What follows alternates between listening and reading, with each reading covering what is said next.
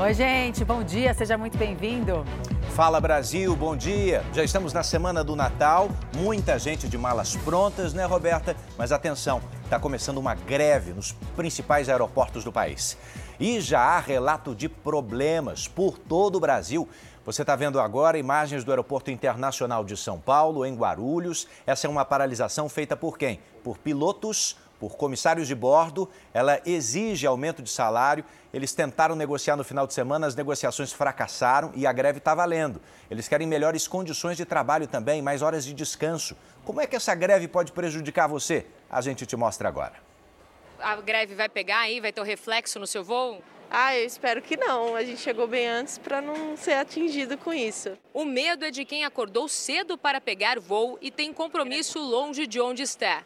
A paralisação dos comissários e pilotos transformou a rotina nos principais aeroportos do país. A paralisação será diária, das 6 às 8 da manhã, de segunda a segunda, nos aeroportos de São Paulo, Rio de Janeiro, Campinas, Porto Alegre, Brasília, Belo Horizonte e Fortaleza.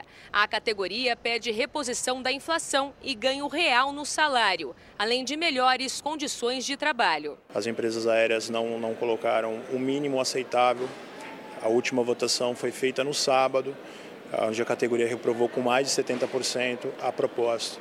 Então, eh, fomos levados a fazer esse movimento grevista, que se inicia hoje nos maiores aeroportos e a gente aguarda os desdobramentos. Apesar do painel de informação não mostrar cancelamentos e nem voos atrasados, a estimativa do Sindicato Nacional dos Aeronautas é de que no período da greve, ou seja, por duas horas, haja um atraso de até 5% dos voos por dia. O protesto dos aeronautas começa no momento em que o fluxo de voos vai aumentar por causa das festas de fim de ano. A expectativa é um aumento de 12% em relação ao movimento do ano passado. Não há previsão para o fim da greve. Em Cumbica, que é o maior e mais importante aeroporto do país, o movimento foi intenso, mas não causou filas do lado de fora do embarque. Já em Congonhas, na zona sul de São Paulo, comissários e pilotos fizeram protesto no saguão. Bom, a gente vai então ao vivo, né, ao aeroporto de Guarulhos, o maior, mais movimentado do país, com a repórter Mônica Simões. Mônica, bom dia para você. É uma semana, né, muito movimentada já por conta aí do Natal, Ano Novo. Como é que tá o movimento por aí? É, já se sente é, esse problema aí da, da greve nos atrasos, nas filas, ou ainda não?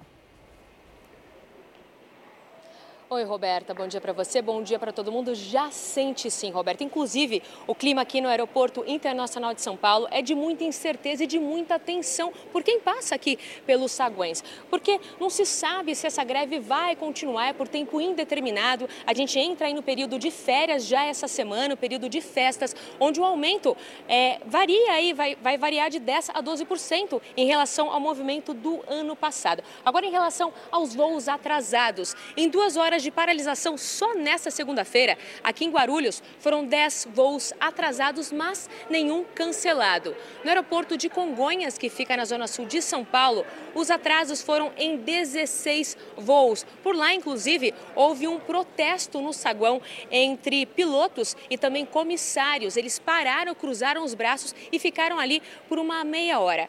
E por aqui, olha só, a gente vê que a movimentação engana um pouquinho, viu, Roberta? Mais cedo, das 6 até as 8 da manhã, a movimentação foi bastante intensa e agora está um pouco mais tranquilo, que deve se repetir amanhã também essa intensificação nas primeiras horas da manhã. Edu? Roberta? Mônica do céu, tudo que as pessoas não querem nessa reta final para o Natal e para o Ano Novo é problema. Eu estive no aeroporto, hein? Na sexta, estive no aeroporto, Roberta, ontem também, e o movimento por si só já está enorme. Exato. Agora, se a gente enfrentar uma greve nessa reta final, é, e a gente tem que lembrar que as pessoas estão fazendo o quê? É escala, conexão, tudo isso é afetado. Sem dúvida, mas né, a greve, a gente tem que sempre dizer que ela é legítima. Né? Na realidade, as passagens só aumentam e a gente percebe que esse aumento não é repassado para os funcionários, para piloto, copiloto, enfim. Está todo mundo reclamando. Você não achou a passagem em cara? Agora, qual percentual desse aumento chega Exato. no bolso de quem está trabalhando. Mais de 224% de reajuste. Vamos sair de São Paulo agora, vamos para o Rio de Janeiro. Lá está o Fábio Peixoto, que atualiza para você que está esperando a hora do seu voo, se a situação está difícil por aí ou não. Fábio, como é que tá? Bom dia. Bom dia, Edu. Bom dia a todos que nos acompanham no Fala Brasil. Situação ainda de apreensão por conta dos passageiros, né? Que ficam com essa incerteza se vai ou não ter o voo, se vai ser ou não cancelado. Nós tivemos aqui no Santos Dumont uma movimentação muito grande é, de passageiros desde o início da manhã. A gente sabe que é um aeroporto importante aqui no estado do Rio de Janeiro. Inclusive, nós tivemos dois voos cancelados de manhã, um por problemas técnicos e o outro para Guarulhos, cancelado justamente por conta da greve. E nós nós também tivemos cinco atrasos, além do aeroporto do Galeão, no Internacional do Galeão, Tom Jobim, que também tivemos dois voos cancelados. A gente não tem essa certeza né, se vão ter ou não mais voos cancelados ou atrasados por conta dessa greve, principalmente aqui no Rio de Janeiro. Como vocês disseram, final do ano, movimentação muito grande. O Rio de Janeiro é um lugar turístico e recebe muita gente para passar o ano novo. Ou seja, situação complicada para os passageiros que ficam nessa incerteza, né, Edu e Roberto? E a Rússia enfrenta uma das piores nevascas em 30 anos. Na capital, Moscou, a tempestade de neve prejudicou o trânsito, evidentemente, né? levou vários cancelamentos de voos.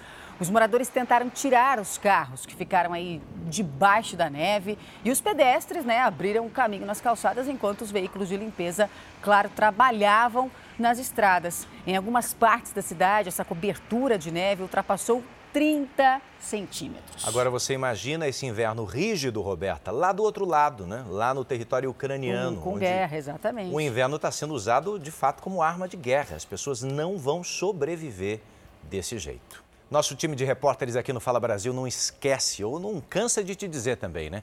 Os golpistas não param, não param um minuto de inventar novos golpes para te surpreender, para te causar prejuízo. Eles se aproveitam até de pessoas de baixa renda que estão tentando comprar finalmente a casa própria a partir de programas financiados pelo governo. Vale o alerta, hein? Vanessa Lima, bom dia para você. Como é que funciona esse novo golpe?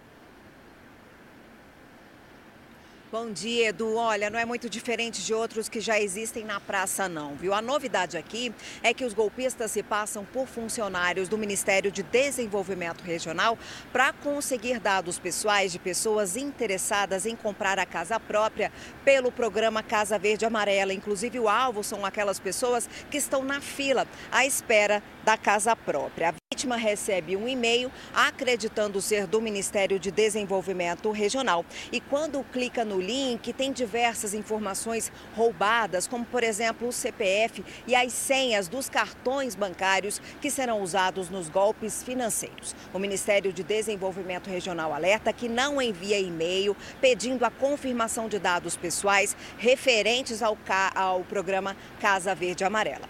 Edu, Roberta. Agora o noticiário político que mexe com a vida de todos nós. Na véspera da votação da chamada PEC do estouro na Câmara dos Deputados, o ministro do Supremo Tribunal Federal, Gilmar Mendes, decidiu o seguinte: o governo Lula pode ampliar os gastos com o Bolsa Família sem furar o teto do orçamento.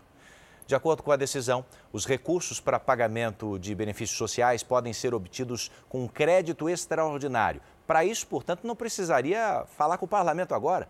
Um alívio, então, para a equipe de transição que discute como cumprir a promessa de manter o Bolsa Família em 600 reais no ano que vem.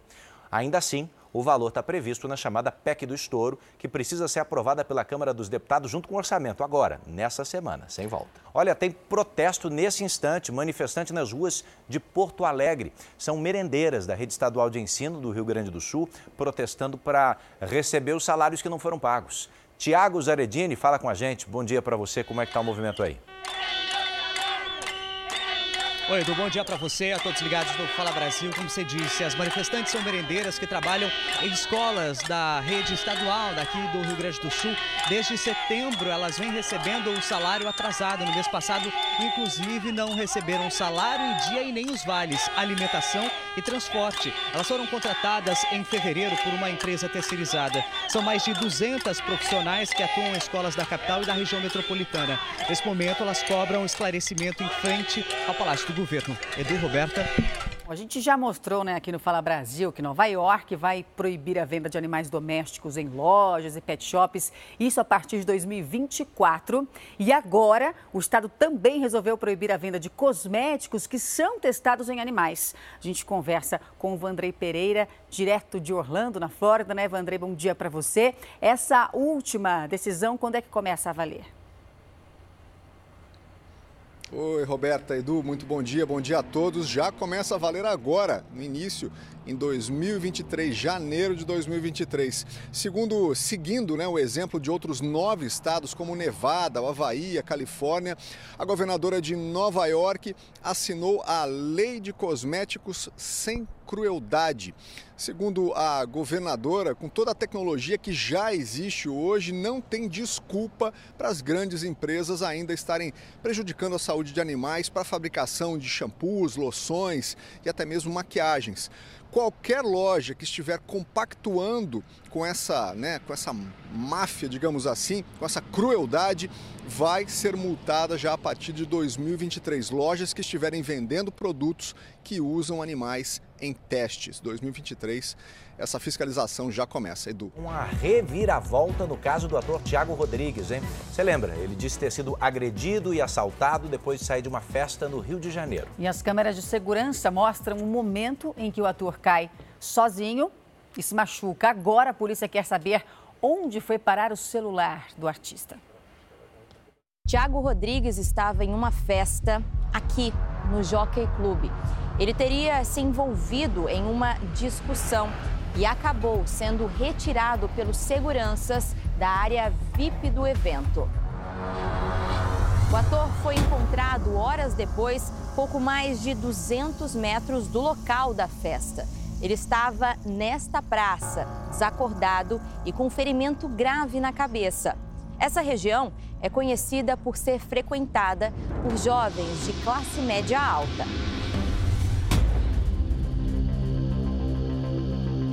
Tiago foi socorrido e levado para este hospital público. Em nota, a unidade de saúde informou que ele precisou levar pontos por causa da profundidade do corte. O ator perdeu parte do couro cabeludo e acreditou que teria sido vítima de espancamento. Tiago também percebeu que estava sem o celular.